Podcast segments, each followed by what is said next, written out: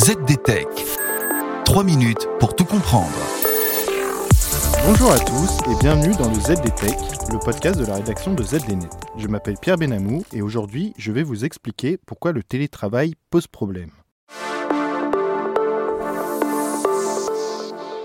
Souvenez-vous, avec les mesures de confinement imposées pour combattre la pandémie, nous avons été nombreux à travailler depuis notre domicile, avec les avantages et les contraintes que cela entraîne. Si les entreprises du tertiaire ont largement accompagné ce mouvement, elles en reviennent pourtant aujourd'hui. Mais ça, on le verra plus tard. Rappelons tout d'abord que le télétravail ou travail à distance peut prendre des formes très différentes selon les entreprises. Ça ne vous a certainement pas échappé, mais beaucoup de géants du numérique, à commencer par Twitter ou Facebook, ont généralisé le télétravail complet. Résultat, fini la vie de bureau, les salariés peuvent s'installer où ils le souhaitent, et cela de manière permanente. En France, les entreprises sont plus mesurées et tablent davantage sur un télétravail hybride, comprenant à la fois des jours de travail à distance et des jours de travail sur site. Reste qu'avec le recul, certains promoteurs du télétravail complet en reviennent aujourd'hui. C'est le cas notamment de Microsoft qui vient de publier une étude pour illustrer l'impact du télétravail sur la productivité de ses équipes. Pour le géant américain, c'est désormais clair, le télétravail ne peut pas tout. Microsoft affirme aujourd'hui que ses équipes sont plus cloisonnées et passent moins de temps à communiquer entre elles.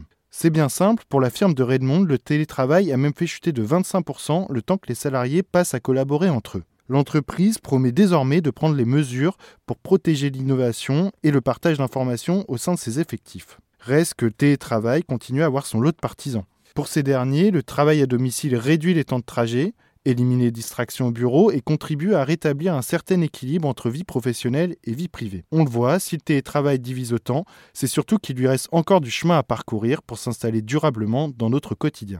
Et voilà, normalement on a fait le tour du sujet. Pour en savoir plus, rendez-vous sur zdnet.fr. ZDTech. 3 minutes pour tout comprendre.